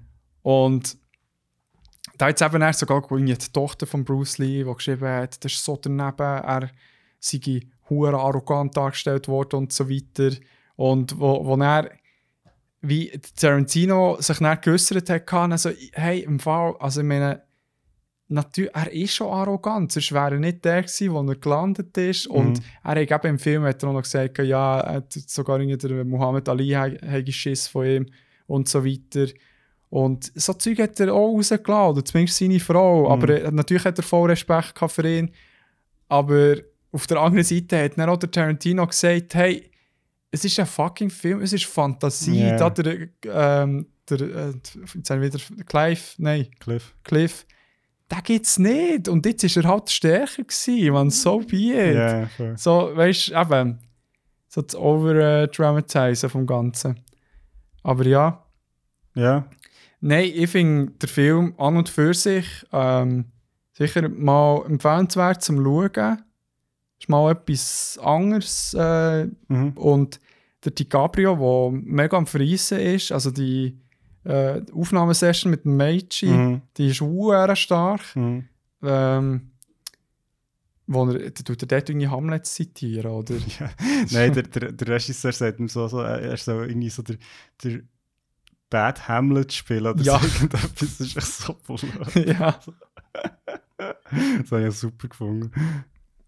ja. Das war eine hure Banane. Gewesen, ja, aber eben auch, das war dann hure geil. Gewesen, eben so die, die Meta-Sache, eben, fast so ein bisschen wie der äh, Robert Downey Jr. in Thro äh, Tropic Thunder, so ein Schauspieler, der einen Schauspieler spielt. Ja, voll, voll. ähm, ja, Nein, ich muss sagen, ich bin wirklich, ähm, ich habe ihn cool gefunden. Also, ja, einfach guter Film, gute Unterhaltung so und, und eben, ich finde, wie für mich, irgendwie für Tarantino noch so ein bisschen hat mir nochmal wie ein anderes Bild gegeben, irgendwie von, von seiner Arbeit oder, oder von dem, was er auch macht und so. Und das finde ich eigentlich cool. Ja. So.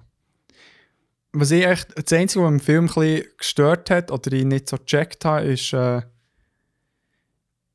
wie, wie sie die Margot Robbie als ähm, Dings, wie heißt sie? Sharon Tate. Genau. Ähm, wo man echt zwischendurch sieht, natürlich, man hat wieder ihre Füße, glaube ich, gesehen, das war wichtig, gewesen, aber ähm, so, dass sie immer wieder zwischendurch ist gekommen, ich hatte es eben nicht gecheckt, dass sie ähm, der eben Opfer war mm, vom Ganzen. Es mm. hat für mich im Nachhinein mehr Sinn mm. gemacht, aber während dem Schauen ich so gedacht, dass sie so in banalen Szenen zeigen, mm. wie sie sich selber anschaut, ihre Lines nachher mm. und so weiter. Dort hätte ich mir ein bisschen gewünscht, dass man dort vielleicht auch ein bisschen mehr aus ihr hat gemacht, als nur so die ein ich glaube, das ist tatsächlich, habe ich noch nachgelesen, das war schon eine Kritik, gewesen, dass sie so ein bisschen flach bleibt. Und der Tarantino hat dann wie auf das gemeint, dass, dass es halt wie, dass er es wie schwierig hat gefunden, jetzt einer Person, die ja, ja umgebracht ist worden, ähm, wie so ein Leben zu geben, wo er eigentlich gar nicht weiß oder wie ist sie gewesen. Also dort, so ein bisschen die Kritik, die du vorher schon angesprochen mit dem äh, Bruce Lee. Aber was natürlich halt dort irgendwie nochmal krasser ist, weil, ja, weil sie ja irgendwie das Opfer ist von, von diesen Mördern und irgendwie auch so falsch, also hat er wie gefunden, falsch wäre gewesen, jetzt da etwas mega zu behaupten, was er ja wie nicht weiß. Ja. ja. Und einfach nur halt, halt die Bilder zeigen und mit ihr halt so ein bisschen den Alltag verbringen. Übrigens passiert die Szene, das habe ich auch noch nachgelesen, wo sie ins Kino geht und nicht erkannt wird von der, von der Mitarbeiterin dort. Mhm. Ähm, das basiert auf einer, auf einer ein Erlebnis von Quentin Tarantino selber, wo er hat True Romance schauen ja. und er hat gesagt, ich, ich habe ich das Drehbuch geschrieben und die Leute haben das nicht geglaubt. Nein. Und es ist so, ja sicher nicht, Mann. so geil. Ah, oh, aber der ist ein bisschen, ist ein bisschen bitter. Ne? Ja. So, weil du willst ja nicht so der Typ sein, der darauf besteht, so, wow, ich habe es gemacht. Wow. Ah, fuck. Wüsste ich auch nicht, wie ich darauf reagieren Ja. Ich meine, bei ihr ist ja die Situation wenigstens noch gut, dass man es erkennt. So, ja. Als Drehbuch schreiben ist es schwieriger. Ja. Crazy. ähm, ja, ja, gut. Dann würde ich sagen, dann gehen wir doch in die Schlussdiskussion. Das ist doch gut. Ähm, Jetzt haben wir dreimal Hollywood gehabt. Ähm, in verschiedenen Formaten. Äh, zwei Filme, eine Serie. Ähm, wir haben auch schon darüber geredet, wo wir das Thema ausgewählt haben, ob, ob es nicht cool wäre, irgendwie noch Comic oder ein Buch, aber wir haben irgendwie auch gefunden, es passt eigentlich, Filme zu nehmen jetzt, oder das bewegte Bild, weil ja. es ist ja Hollywood. Ganz klar. Ähm, und ich finde es noch cool, jetzt, also gerade bei, bei diesen zwei Filmen, dass man halt bei beiden wie hinter die Kulissen sieht. Also das hat, lustigerweise bei beiden Filmen kommt das vor, dass man manchmal so riesige Stellwände gesehen durchfahren. Ja. Halt die, ja, halt so die Westernstädte, wo ja hinterher gar nichts ist. Ja. Ähm, und, und eben auch so ein bisschen diesen Schauspielern zuzuschauen, wie sie von privat zu ihrer Rolle mhm. kommen, weil es ja für die Schauspieler recht eine Herausforderung ist, weil das müssen sie ja wie zweimal machen im Film. Einerseits sind sie ja wie der Leonardo DiCaprio als Leonardo DiCaprio, der einen anderen Dude spielt, der wiederum einen anderen Aber Dude ja. spielt. Ähm, das, das habe ich sehr, sehr cool gefunden. Ja. Und das, also, das sehe ich auch immer wieder gerne in Filmen, wenn so ein bisschen wie das auch thematisiert wird, dass das, wo, wo man sieht, ja so ein bisschen ja. Fiction ist eigentlich. Voll. Ja, Bojack macht das so. Sie, sie hat äh, die eine Sequenz, wo der Bojack eine Rolle bekommt als äh, äh, oder eine andere Person und so weiter und hat dementsprechend auch zeigt, vielleicht nicht so in diesem Detail, aber auch so ein bisschen die Struggles am Set und so mhm. die aufgezeigt werden. Aber ja, ich finde, so ein bisschen der gemeinsame Nenner ist so ein bisschen ähm, Hassliebe zu Hollywood, die irgendwie überkommt. Also so irgendwie einerseits, äh, hey, es ist irgendwie Cities of Dreams, ich weiß nicht, ob das der Ausdruck ist, aber einfach so ein bisschen die Werkstatt halt der Filmindustrie und es ist echt generell äh, krass, wie was für ein Mysterium jetzt drum ist entstanden. Also ich meine, mhm. ich sehe, in den Notizen hast du nur so ein Pendant Bollywood aufgeschrieben, wo wir mhm. zwar die Filme kennen, es ist ein Begriff, aber es ist wie nicht so Bollywood als Industrie, wo, wir, mhm. wo uns auch weißt, Gedanken in den Sinn kommen. Mhm.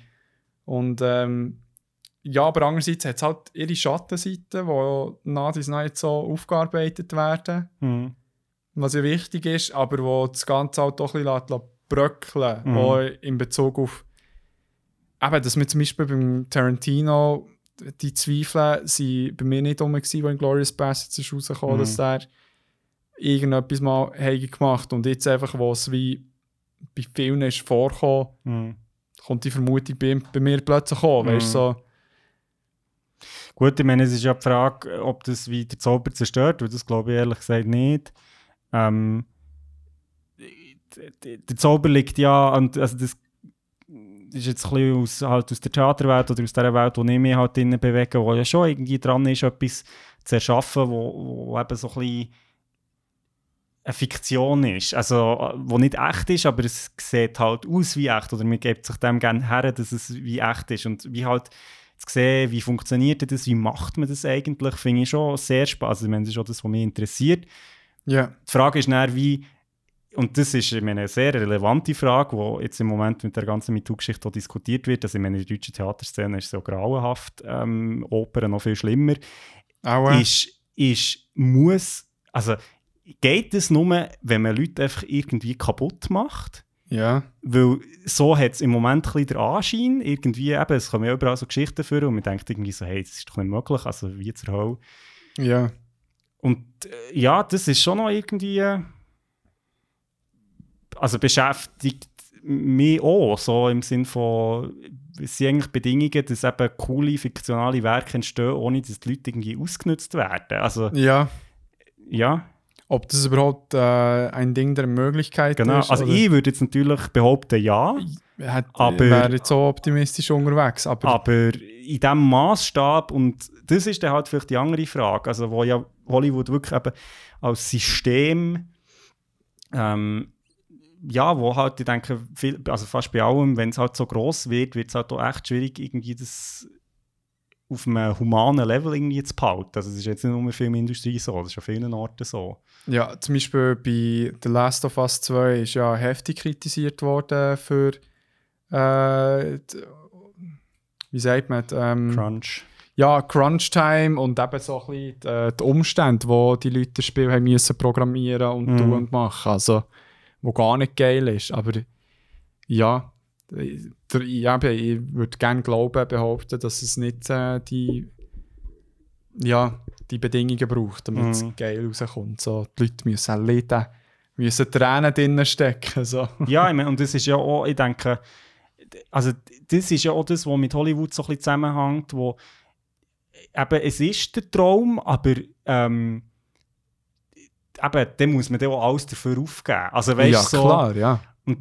d- ich meine, das sehe ich schon sehr kritisch, also so Ja. die, die Haltung auch an, Kunst und, und ich denke, Hollywood ist dadurch äh, st- stellvertretend für viele Bereiche im Kultur, also nicht nur im Kulturschaffen, aber auch im Kulturschaffen, wo ja, man sieht, wie systemisch eben auch Sachen schief laufen auf dieser Skala. ja.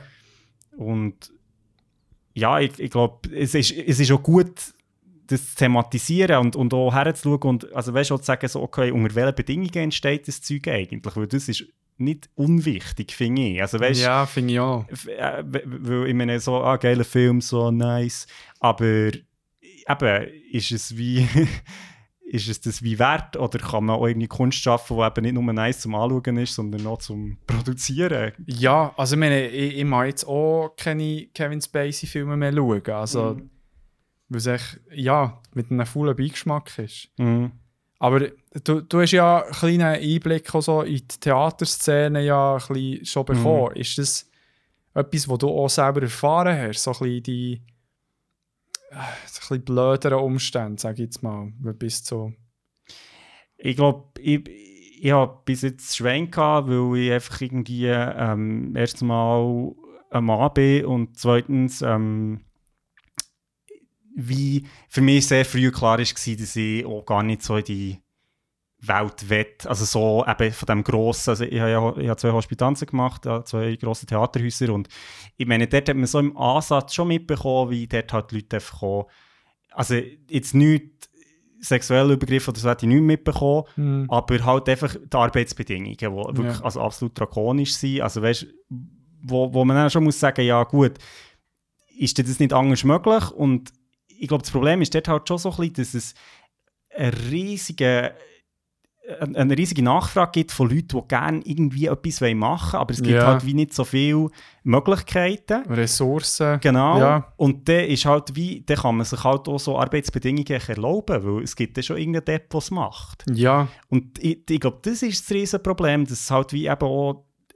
äh, systemisch halt dann irgendwie so ein bisschen dazu kommt, dass Leute ausgenutzt werden, weil, weil einfach, weil es möglich ist. Die Leute, ja. Und auch alle die Schnurren haben, weil sie ja nicht wollen, dass sie irgendwie den Job verlieren oder so. ja, voll. voll. Dass sie nicht in die Situation kommen, wo man ihnen nicht glaubt. So. Genau.